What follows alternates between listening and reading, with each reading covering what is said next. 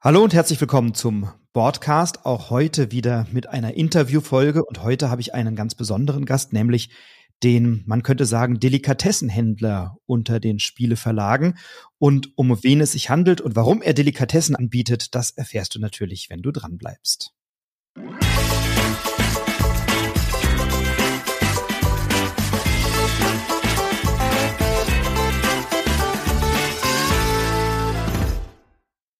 Bei mir ist heute der Uli von Spielworks und lieber Uli, auf deiner Website schreibst du auf der Startseite direkt, warum umfangreiche Regelhefte lesen, warum viele Stunden um den Spieltisch hocken, hocken, warum Fingernägel kauen. Spielworks ist, warum ihr seid der Kleinverlag mit limitierten Erstauflagen und anspruchsvollen Spielen. Darüber sprechen wir heute.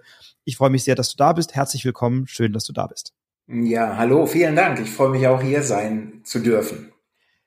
Du hast es ja auf deiner Startseite formuliert, aber vielleicht kannst du uns mal einen kleinen Einblick geben, wenn dich niemand kennt oder jemand, der jetzt zuhört, nicht kennt oder Spielworks nicht kennt.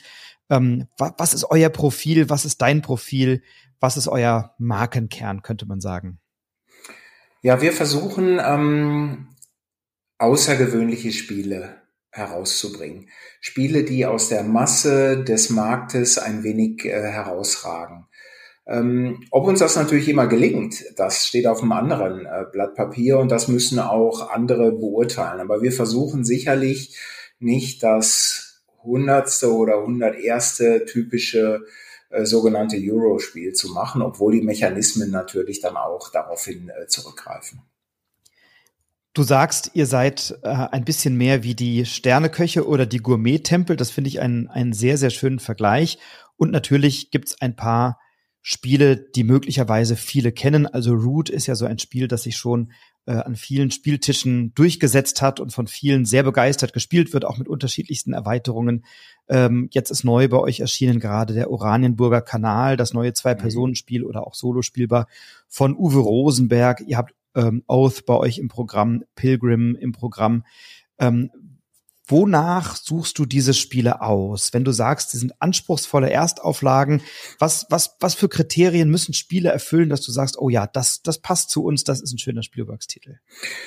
Äh, ja, zunächst mal getrennt. Also es gibt natürlich lokalisierte Ausgaben wie Oath oder, oder Root, die kommen von anderen Verlagen und sind dort schon entwickelt worden. Da machen wir ja kreativ nicht allzu viel. Da können wir nur sagen, ja, das gefällt oder das passt ins Programm, das ist außergewöhnlich. Bei den Eigenentwicklungen, also von Spielworks, da schauen wir ähm, schon danach eben nochmal daraufhin zurückgreifen, dass diese Spiele besonders sind. Was ist jetzt besonders? Und das ist das Pro, ähm, Privileg, dass man eben in einem Kleinstverlag hat, dass man selbst sagen kann, ja, das gefällt mir und das gefällt mir nicht. So banal ist das häufig. Ähm, dass es Spiele sind, die ich persönlich für sehr interessant halte. Und dann kann man, kann ich, ohne da jetzt noch fünf andere im Verlag von überzeugen zu müssen, Controlling, das sagt, nee, das ist alles viel zu teuer, das können wir ja nicht machen. Oder ähm, die Spielzeit ist viel zu lang. Ähm, das fällt alles weg, diese Ebenen, sodass man dann wirklich sagen kann, letztendlich, ich sehe dort in diesem Spiel etwas und das möchte ich dann auch umgesetzt sehen dann äh, hol uns doch mal ein bisschen in deinen Werdegang ab. Wenn du, wenn du schon sagst, die müssen dir gefallen und da, da musst du erstmal von überzeugt sein. Ähm, wie hat sich dein spielerisches Profil entwickelt? Wie ist so dein, dein Werdegang als, als Spieler und dann natürlich auch als, als Verlagsmensch? Dann können wir, glaube ich, mhm. so in dieser Rückschau oder in der Entwicklung ganz gut sehen, äh, wie es dann zu den, zu den Titeln kommt, die ihr ins Programm nimmt, ja. Ja, äh, sehr, sehr gerne. Da muss ich jetzt, äh, ich versuche kurz auszuholen, aber es ist ein weiter Rückblick. Darfst also ich spiele sehr nicht. intensiv so seit Ende der 70er Jahre und habe äh, äh, mit äh, im, im Wargaming-Bereich äh, begonnen. Ähm, das waren angloamerikanische Spiele und die habe ich eben selbst sehr geschätzt. Ähm, wir haben dann allerdings auch sehr früh in den frühen 80er Jahren Diplomacy äh, gespielt, Civilization von ähm, Avalon Hill. Also eher Spiele, die einen historischen Anspruch hatten oder zumindest so ein bisschen in diesem äh, Setting äh, waren, wie Civilization oder auch Diplomacy. Ähm, ja, und 1993 habe ich dann meinen ersten Verlag gegründet, Moments in History. Ich habe auch Geschichte studiert und da, da fühlte sich das eben sehr, sehr gut an. Und das war ein Verlag, der auch in erster Linie in den USA tätig war, im angloamerikanischen Raum, ähm, den ich dann 1999 durch glückliche Umstände verkaufen konnte, was wirklich ja, sehr, sehr schön war. Ich habe dann zwei Jahre nicht im Spielebereich ähm, gearbeitet, sondern im ganz anderen Berufsfeld und bin dann 2001 wieder in den Spielebereich zurückgekommen. Erst für unterschiedliche Verlage ähm, arbeitend, meistens für Phalanx Games in Holland, die allerdings auch eine deutsche äh, Dependance hatten. Und dann habe ich aber allerdings für mich entschieden, ich möchte wieder Spiele machen, die ich persönlich gut finde. Weil bei anderen Firmen kriegt man natürlich dann auch ein Spiel auf den Tisch. Im Idealfall gefällt es einem, manchmal aber auch nicht ganz so. Und das muss man dann über Wochen, Monate oder noch länger bearbeiten. Und ich wollte dann wieder so zurück und dann schauen, dass ich Spiele mache, die mir eben äh, gefallen. Und das waren eingangs ab 2010 dann bei Spielworks eben Lokalisierung auch von ähm, amerikanischen Spielen, bis ich dann wieder ähm, ja eigenständig eben äh, Spiele entwickelt habe, also die ursprünglich bei Spielworks rausgekommen sind. Das ist so der grobe Werdegang.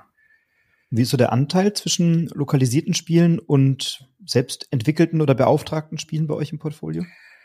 Ähm, der Schwerpunkt liegt auf den Eigenentwicklungen, ganz, ganz, ganz klar. Und ich habe ja auch viele Jahre überhaupt keine Lokalisierung äh, gemacht und ich wollte eigentlich auch keine Lokalisierung mehr äh, machen, weil die haben äh, Probleme.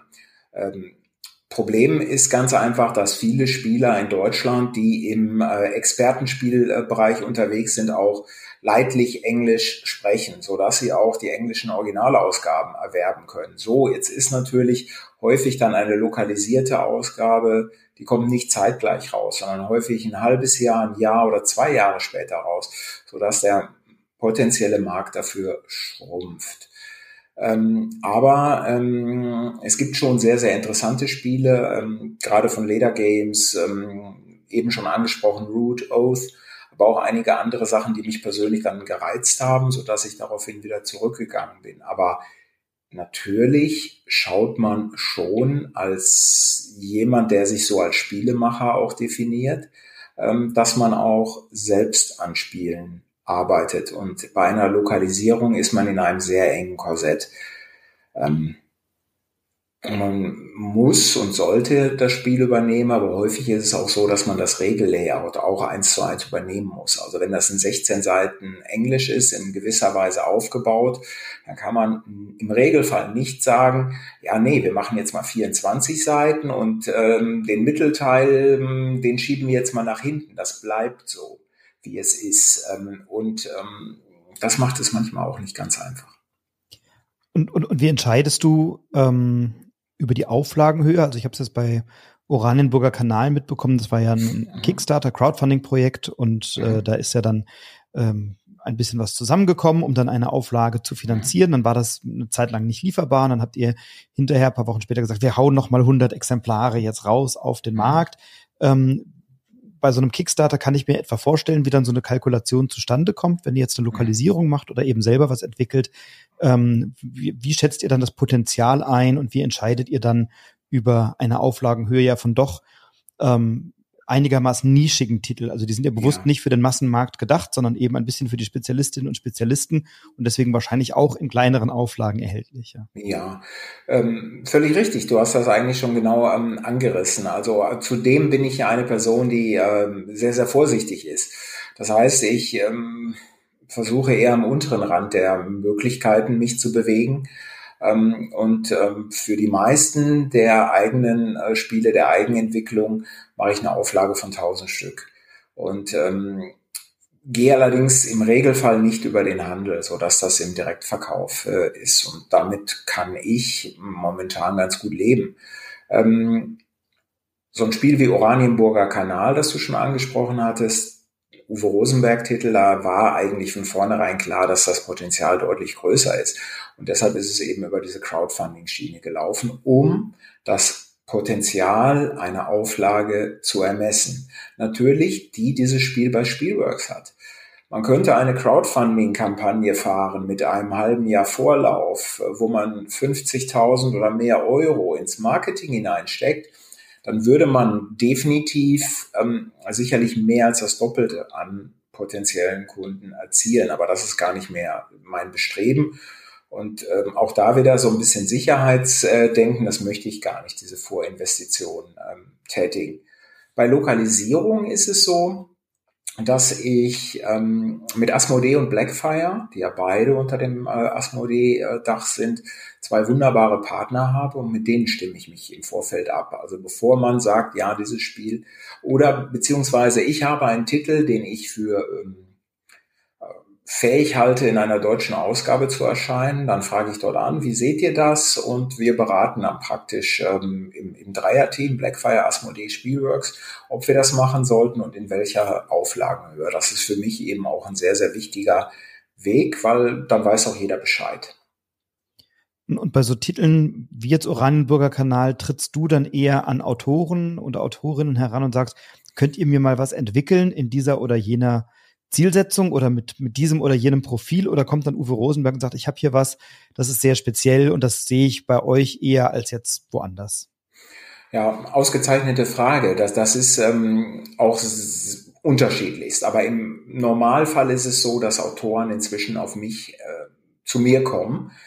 Ähm, in der Frühphase von Spielworks war es tatsächlich so, dass ich äh, geschaut habe und äh, angeschrieben habe, angerufen äh, habe, wie sieht's aus, könnte man da was machen oder man hört mal was über einen Titel, da ist ein Testexemplar, das könnte gut sein und dann tritt man in Kontakt. Inzwischen ist es fast andersherum, ähm, dass doch äh, jede Woche PDF oder eine Anfrage zumindest reinkommt über ein Spiel, das man machen könnte, ohne dass ich da was mache. Was jetzt den ersten Weg nicht komplett ausschließen soll. Und beim Oranienburger Kanal, genau wie, du es gesagt hast, da ist Uwe eben an mich herangetreten und ähm, hat gefragt. Ich meine, wir kennen uns schon sehr, sehr lange, fast zwei Jahrzehnte, denke ich und haben nie was zusammen gemacht, immer nur mal Hallo oder mal geplauscht bei einer äh, Messe oder bei einer anderen Veranstaltung und ähm, dann hat er mich hier mal besucht und ähm, ja, so ist das äh, quasi entstanden. Ein äh, sensationelles Spiel. Ich habe es ja auch schon rezensiert, hatte ich dir auch schon geschickt. Äh, durchaus ein Dank. gerne ein ein wirklich ähm, guter komplexer Titel. Ich habe ihn mittlerweile doch einige Male gespielt. Ist für mich einer der besten Rosenbergs, so auch mhm. einer der besten der letzten Jahre, weil er eine unheimliche Tiefe hat ähm, an ja. der Stelle, die sich am Anfang vielleicht nicht unmittelbar erschließt, aber wenn man dann sieht, wie viele Kartensets da drin sind und wie die Variabilität ist oder so, ähm, da steckt schon eine, eine ganze Menge drin.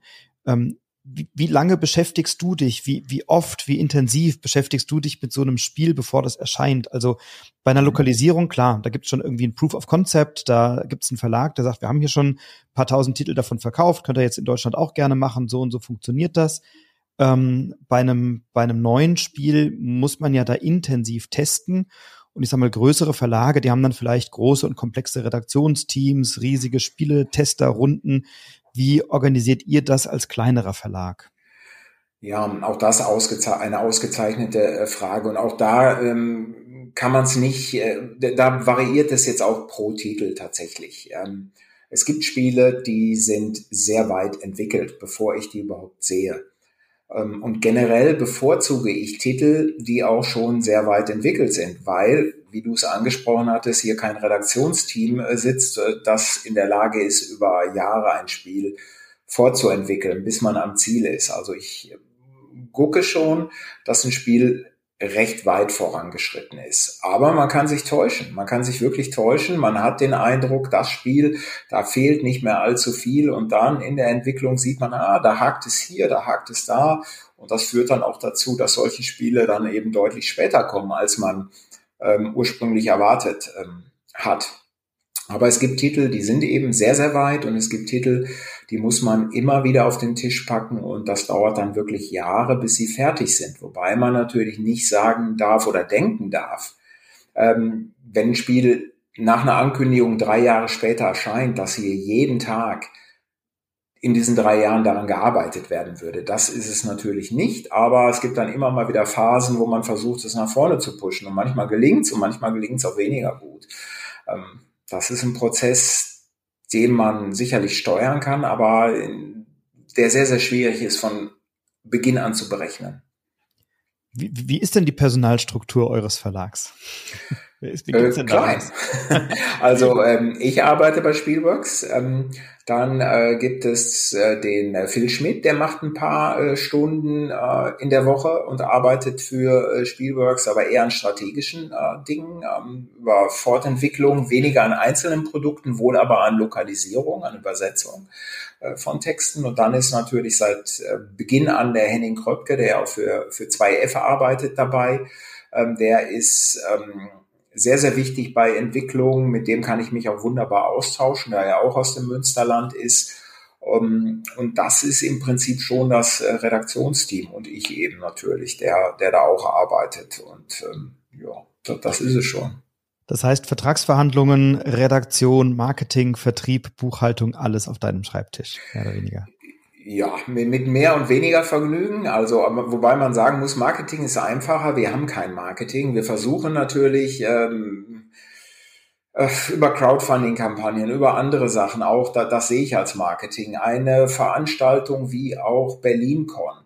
Das ist auch Marketing. Essen ist Marketing. Da wir viele Spiele vorbestellen, müssten wir verkaufstechnisch nicht in Essen sein. Aber es ist natürlich eine wichtig, dort präsent zu zeigen, dass man auch die Spiele mal anspielen kann oder testen kann, dass man mal nur plaudern kann. Das ist äh, schon ganz wichtig. Also im weitesten Sinne ist das Marketing.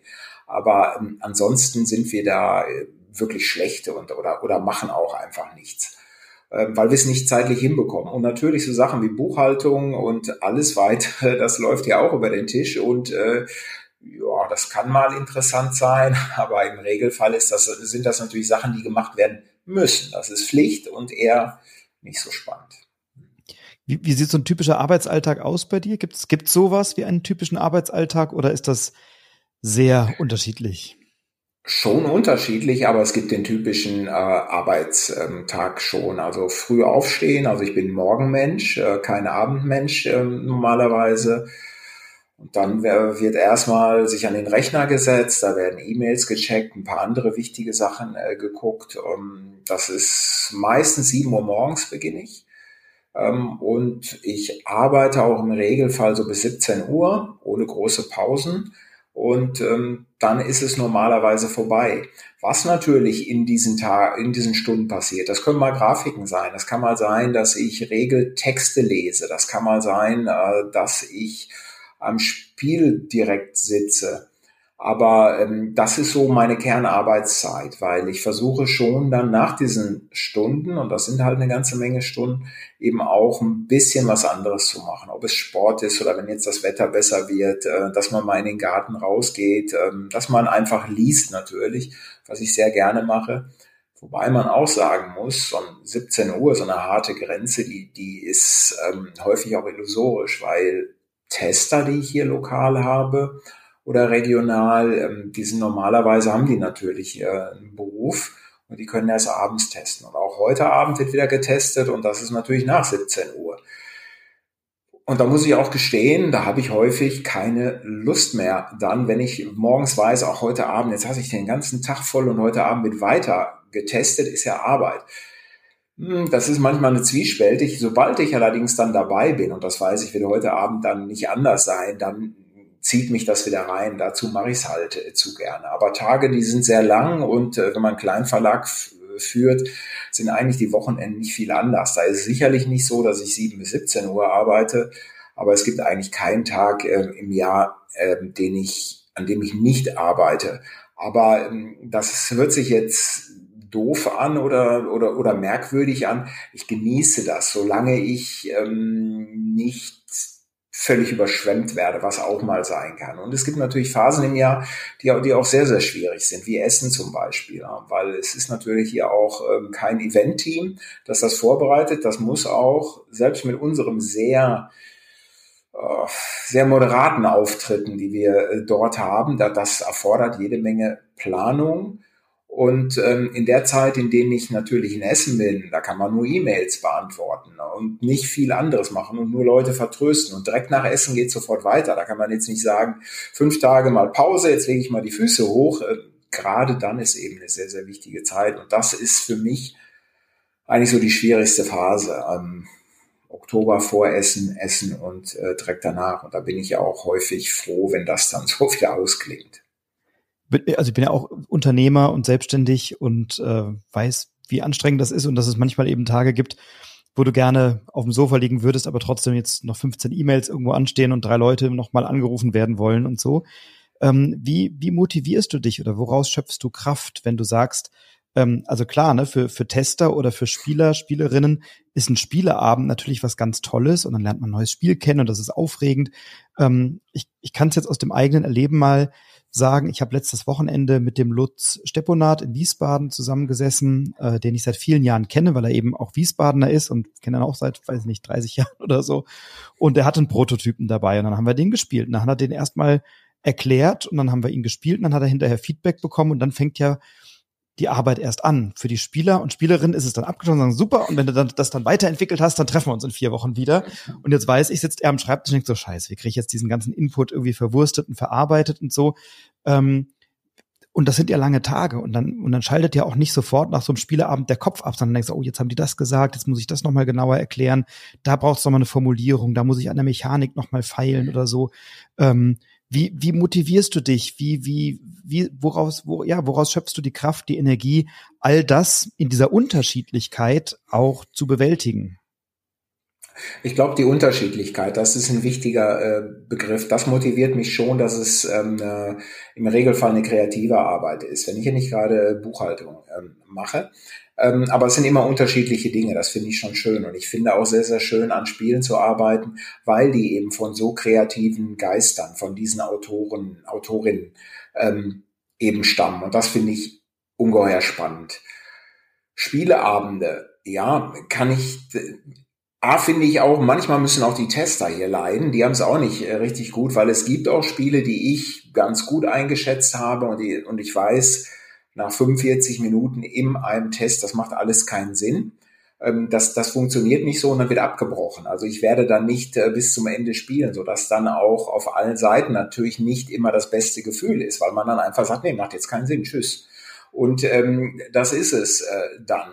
Ähm, aber den Eindruck, den du eben beschrieben hattest, den kenne ich eben auch sehr, sehr gut. Ähm, ich bin auch, manchmal komme ich von Tests hier nach Hause ähm, abends und äh, steige aus dem Auto aus und wundere mich, wundere mich tatsächlich, wie ich nach Hause gekommen bin, weil das Spiel einen wirklich nach Hause gefahren hat, weil man im Kopf immer noch mal wieder die Sachen äh, durchdenkt und hofft oder denkt, das könnte man mal so machen. Aber das finde ich eben auch sehr, sehr spannend und, und ähm, sehr, sehr befriedigend im Beruf. Ähm, also das sind so Sachen, die mich ähm, wirklich interessieren.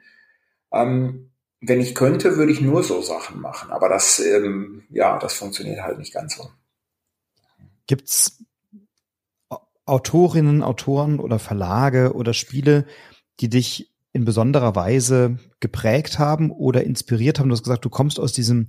Wargames oder, oder mhm. Diplomacy-Verhandlungsspiele mhm. oder Kommunikationsspiele in dieser Richtung. Ähm, gibt es besondere Institutionen oder Spiele, die dich geprägt haben oder inspiriert haben in den letzten Jahren? Vielleicht einzelne Spiele nicht, das glaube ich jetzt nicht, obwohl man natürlich äh, Spielepräferenzen hat. Aber ich glaube, der ganze Hintergrund vom ähm, Wargaming, der hat ausgelöst, dass mich eigentlich so ein äh, Balancing in Spielen oder Siegpunkte errechnen wenig interessiert. Spiele in meinen Augen sollen möglichst eine Geschichte erzählen. Die sollen mich auch ins Thema hineinziehen, ins Spiel hineinziehen. Ähm, diese Immersion, das, das ist das, was ich benötige. Und wer dann nach einer gewissen Zeit, ich bevorzuge ja persönlich längere Spiele, wer nach zwei oder drei oder vier oder fünf Stunden gewonnen hat, das interessiert mich eigentlich nicht groß, solange alle ähm, am Tisch eine gute Zeit haben. Und das sind, äh, und ich mag eben auch sehr Spiele, wo man sich vielleicht noch drei oder sechs Monate später dran erinnert. Und das sind im Regelfall dann auch nicht die Spiele, wo du dann vielleicht sagst, ja, äh, Udi, äh, du hattest 65 Siegpunkte und ich hatte 69. Was heißt das auch? Da kann sich auch keiner was drunter vorstellen. Aber wenn man nochmal so sagen kann, übrigens, dann war ja das auf dem Spielplan oder bei dem von mir sehr hochgeschätzten Spiel ein, ein Infamous Traffic, vom äh, Cole Worley, von dem ja auch Root und, und ähm, O's stammen. Ähm, da hatte ich mal als einzigen Erfolg im Spiel einen Jagdunfall. Was, ähm, A, es war positiv, dass ich zur Jagd eingeladen wurde. Ähm, ja, Jagdunfall war, war jetzt nicht so toll, null Punkte. Ähm, man kann da auch im Minus abschneiden, aber daran erinnert man sich natürlich noch nach, na, jetzt schon nach Jahren. Und äh, das ist halt großartig. Ähm, Personen sicherlich ein Cole Worley, das ist, da bin ich Fanboy. Ich bin auch ein Fanboy von Mark Herman der ja ähm, auch aus dem Wargaming-Bereich ähm, kommt. Äh, Cole Burley ist auch ein Wargamer äh, ursprünglich, was man auch an Root durchaus äh, sehen kann. Ähm, aber so einzelne Spiele nicht, aber dieses Genre, da, das schiebt es schon, schiebt mich schon in eine gewisse Richtung. Wie viel Zeit nimmst du dir privat zu spielen? Absichtslos? Ach, viel zu wenig, viel zu wenig. Aber ich habe eigentlich, ich lese immer Regeln und ich spiele auch häufiger, zu selten. Ich habe jetzt gerade überlegt, was hast du diese Woche gespielt? Und ähm, das war nicht so viel. Ähm, aber ich spiele halt auch häufig mit guten Freunden äh, online Vessel, ähm, per Vessel. Ähm, und da spielen wir häufig äh, Wargames oder auch äh, Infamous Traffic oder andere Sachen weil hier so im Münsterland sind natürlich nicht so viele Spieler jetzt vor Ort, ähm, mit denen man dauernd spielen kann. Und so ist das ein ganz guter Austausch. Das ist nicht so schön wie am, am Tisch selbst, aber das passt schon. Und letzte Woche war ich, vorletzte Woche, letzte Woche, vorletzte Woche war ich in äh, Portugal beim Lariacon. Ähm, und da versuche ich tatsächlich einen guten Mix hinzubekommen. Ähm, man kann das als rein, weil da sehr, sehr gute Spieler sind, auch viele Deutsche inzwischen, aber auch äh, Briten, ein paar Amerikaner, Portugiesen natürlich. Ähm, das kann man als reines Arbeitswochenende sehen und einen Prototypen nach dem anderen spielen. Aber ich versuche dort das gut zu mischen, dass ich dort auch Spiele, ähm, ja, als Hobby spiele für mich selbst. Und das gefällt mir dann auch sehr, sehr, ja. Wenn es jetzt Spieler gibt oder Spielerinnen, die vielleicht schon ein paar gehobene Expertenspiele gespielt haben und die sagen, ich, ich möchte mich jetzt mal an erheblich anspruchsvollere Werke wagen, die möglicherweise auch bei euch im Verlag sind. Hast du dann Tipps, wie man da einen schnelleren, einen leichteren Zugang bekommt? Ihr habt also bei uns zum Beispiel ja die, die Spielanleitung äh, didaktisch so aufgebaut, dass es gibt unterschiedliche Zugänge für dieses Spiel, aufbauen und losspielen mhm. oder erstmal alles lesen oder mhm. wie, was, was würdest du jemandem empfehlen, der sagt, ich möchte mich jetzt dem mal widmen? Wie mhm. kann man da starten? Wie kann man sich dem nähern? Oder hast du vielleicht Spieletipps, wo du sagst, na, äh, nach den Expertenkrachern, die man vielleicht so kennt, wären das doch ganz gute Einstiegsspiele, um nochmal ein Chippchen draufzulegen? Ja, schwierig. Eine sehr gute Frage wiederum, aber äh, schwierig. Ich möchte nochmal eben erwähnen, diese, dieser Aufbau bei Ocean Root, der ist schon von Leder Games vorgegeben. Dem folgen wir dort eins, müssen wir eins zu eins folgen. Tatsächlich würde ich das etwas anders gestalten, aber äh, das, das ist halt, äh, wie es ist. Ich glaube auch, dass jede Spielerin anders an Spiele herangeht. Es gibt Leute, die können durch Videos lernen und es gibt ja inzwischen genügend Videos zu fast allen Spielen, äh, wo auch komplett durchgespielt wird. Ich finde es mühsam, habe ich schon mal gemacht, aber ähm, stundenlang Leuten beim Spielen zuzuschauen vor dem Bildschirm fällt mir schwer. Aber es gibt durchaus ähm, auch Personen, die ich kenne, die, die das äh, so handhaben. Ähm, es gibt Leute, die, die, die möchten, Personen, die möchten wirklich äh, die Regeln erstmal eins zu eins lesen. Und es gibt natürlich welche, die am Tisch sich das gerne erklären lassen, was ein Riesenproblem ist bei Expertenspielen, weil dort wird, dann wird vorausgesetzt, dass eine Person 45 Minuten erzählt. Und wir wissen alle, dass man, man spätestens nach 20 Minuten abschaltet. Und das finde ich auch ein bisschen unfair, dem der, der oder demjenigen äh, eben zu sagen, du lernst das und dann wir hören nur zu und dann können wir ja alle äh, spielen. Aber natürlich ist auch so ein Idealfall, wo alle die Regeln kennen oder zumindest im Vorfeld die Regeln gelesen haben. Ja, das ist halt ein Idealfall und in unserem engen Alltag auch nicht so einfach hinzubekommen. Hm, Spiele, die recht zugänglich sind ähm, oder ein Expertenkenner, Expertenspiel schwer zu sagen. Die Grenzen sind ja auch fließend, wie du äh, weißt. Ähm, finde ich, ist Pax Pamir, das ist sehr zugänglich. Da kommt man schnell rein. Ob man es gut spielen wird, das weiß ich nicht ähm, da, dabei. Das hängt sicherlich auch von eigenen Präferenzen ab, weil es ein Spiel ist, wo man sehr opportunistisch sein kann. Das ist also kein Engine Builder. Ich fange in Runde eins an, dann überlege ich mir was, dann bin ich in Runde zwei da, in Runde zwölf läuft alles wie von selbst. Nein, ähm, da muss man eben sehr kurzfristig ähm, agieren und immer wieder reagieren. Das macht es aber auch gerade Neulingen leichter hineinzukommen, weil man eben immer wieder etwas machen kann, ohne jetzt äh, sich über die Konsequenzen notwendigerweise ähm, in einer Stunde nachzudenken hat. Und da, deshalb denke ich, ist Pax Pamir da ganz, ganz zugänglich, zumal die Rundenstruktur mit, ich mache zwei Aktionen und auch das Repertoire an Aktionen ist nicht so äh, groß. Und dann ist schon der nächste am Zug. Ich denke, das könnte ein ganz guter Tipp sein. Absolut. Und was du eben gesagt hast, ne, also dieser Idealzustand, dass alle eine 40-seitige Anleitung gelesen haben und man sich dann nur noch über Details austauscht oder sagt, nee, das war doch so und alle sind aber einigermaßen kundig. Das ist eher selten. Ja. Äh, ich habe vor kurzem einen, also ein sehr enger Freund von mir, der spielt auch leidenschaftlich gern und auch sehr komplexe Sachen und er hat sich jetzt Europa Universalis äh, ja. gekauft und dann ich, ich war an dem Abend leider verhindert, aber die haben sich zu viert getroffen und haben dann gemeinsam das Commitment gehabt, wir erarbeiten uns das jetzt. Mhm. Er sagt, nach viereinhalb Stunden waren wir dann soweit, dass wir loslegen konnten mhm. und nach weiteren zweieinhalb Stunden haben wir so die erste halberwegs flüssige Runde zusammengespielt. Das ist natürlich ein Geschenk, wenn du eine Gruppe hast, die sich auf so einen Prozess einlässt, weil sie sagt, naja, der Abend oder der Tag oder die Nacht dienen dann einer gemeinsamen Lernerfahrung und dann sind wir in der Zukunft in der Lage, so ein Spiel besser oder mhm. geschmeidiger zu spielen. Diese Geduld haben ja ganz, ganz wenige leider oder, oder vielleicht nur ausgewählte Spielerinnen und Spieler. Ne?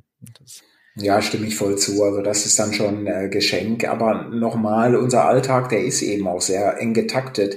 Andererseits, wenn man sich ein Spiel wie Europa Universalis schon zulegt, ähm, dann weiß man im Regelfall, auch wenn der Appetit häufig größer ist als, äh, als dann, äh, oder das Auge größer ist als der, der Appetit, dann, ähm, aber im Regelfall weiß man dann, was einen erwartet dabei.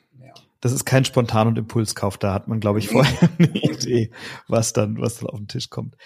Ähm, hat, hat sich durch dein, du hast ja gesagt, du hast, eine, hast mal eine Pause gemacht zwischendurch und ähm, dann auch dein Fokus oder dein Profil ein bisschen geändert.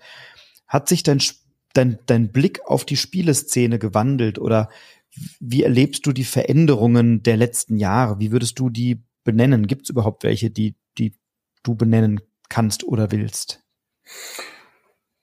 Ja, ich glaube schon, dass sich die Spieleszene äh, permanent verändert. Ähm, das ist auch der Lauf der Dinge. Zunächst mal sind es natürlich heute viel, viel mehr Spielerinnen als früher. Der Markt ist größer geworden. Ähm, das, das, sieht man natürlich, das nimmt man äh, zur Kenntnis.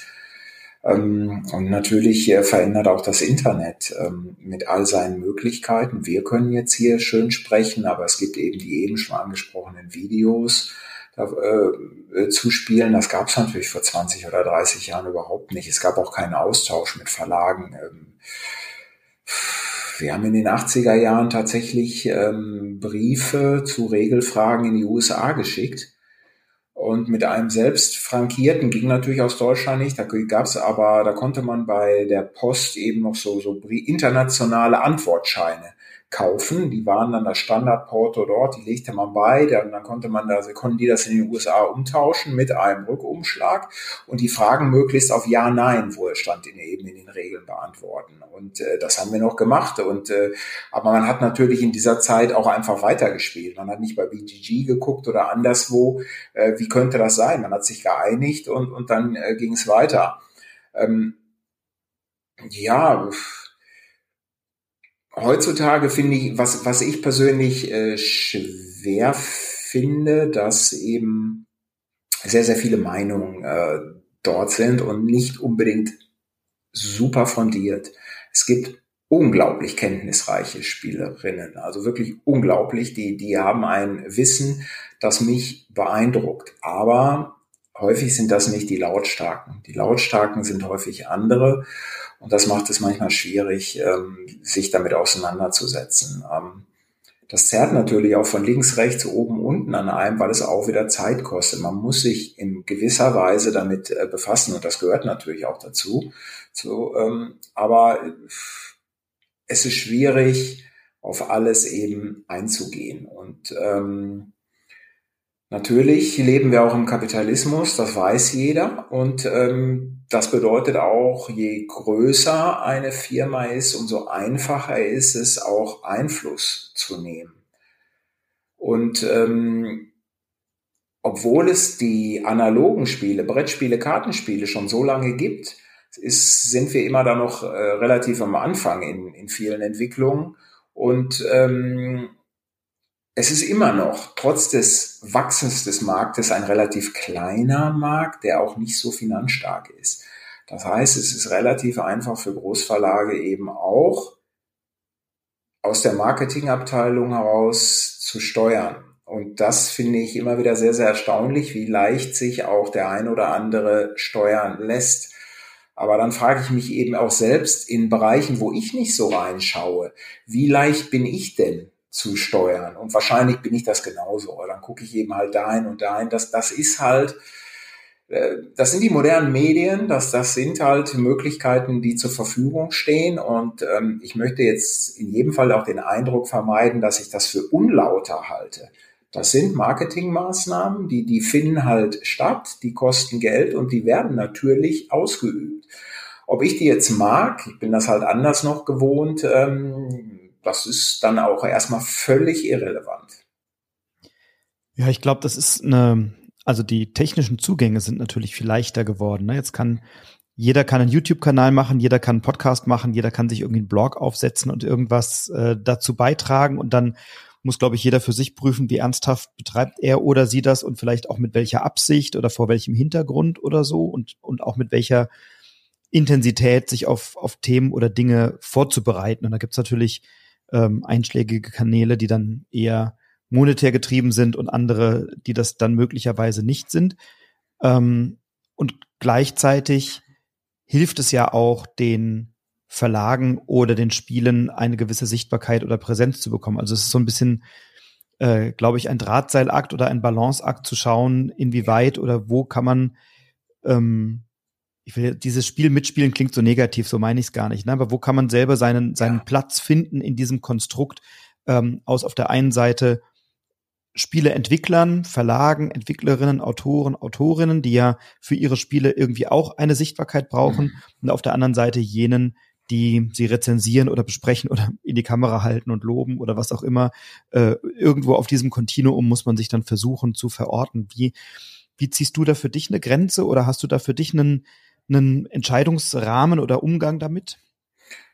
Nee, das ist wirklich äh, fallweise. Erstmal stimme ich dir zu und das sollte jetzt auch nicht so negativ ähm, äh, klingen. Das sind ganz legitime Mittel, die dort eben äh, sind und das muss auch jeder dann für sich bewerten, wie er damit umgeht. Aber ich habe da tatsächlich jetzt für mich keine feste Richtschnur. Wobei ich auch sagen muss, dass ich in sozialen Medien kaum präsent bin alleine weil ich keine Zeit habe. Aber ich möchte es mir auch nicht antun. Ich war vor vielen, vielen Jahren mal einige Zeit bei Facebook, aber da bin ich komplett raus.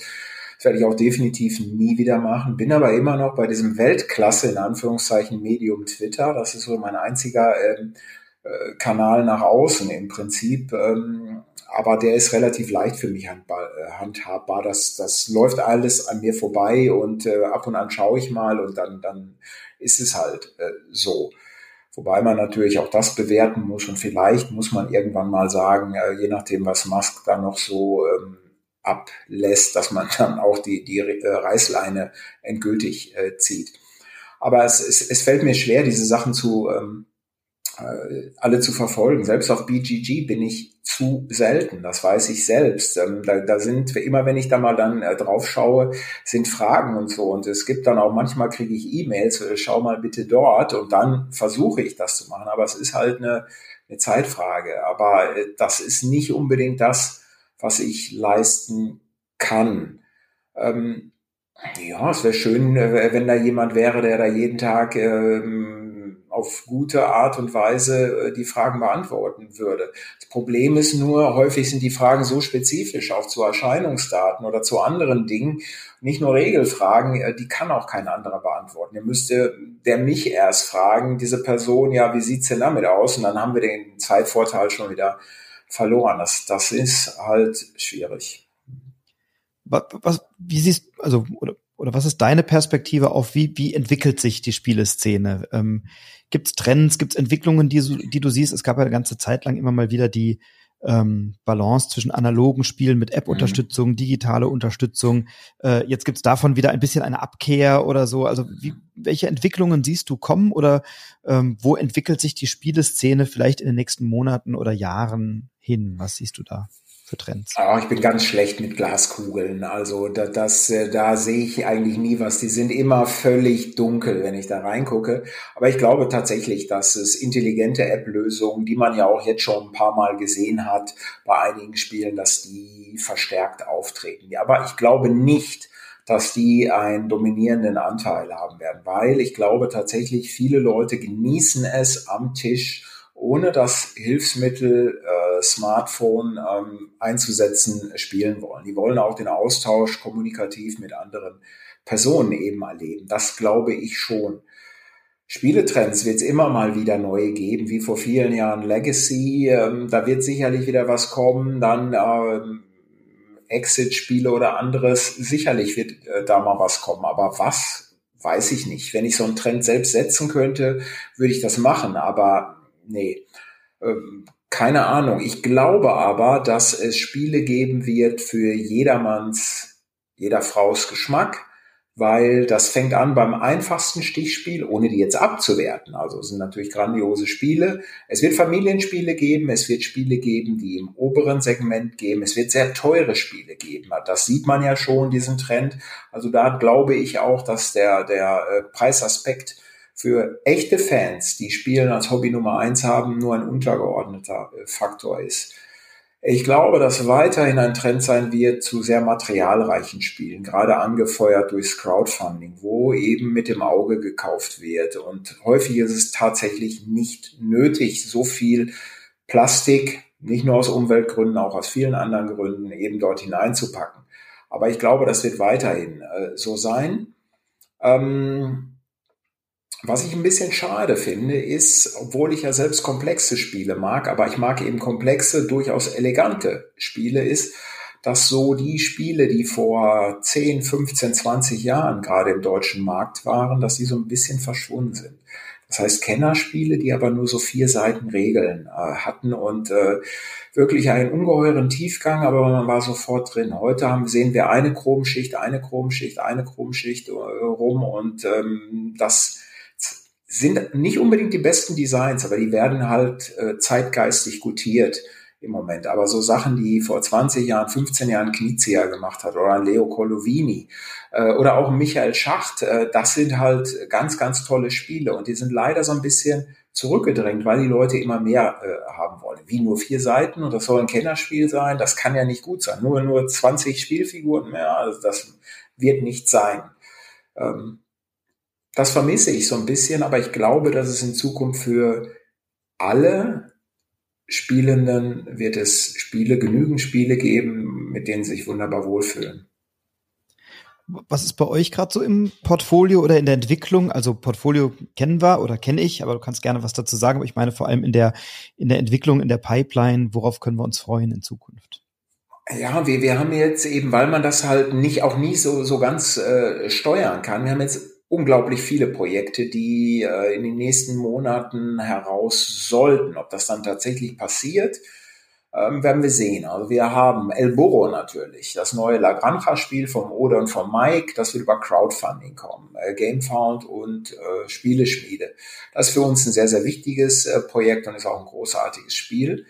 Ähm, das einen komplexitätsmäßigen Tick noch oberhalb des Ur La Granjas, also ist eher ein Expertenspiel als ein Kennerspiel.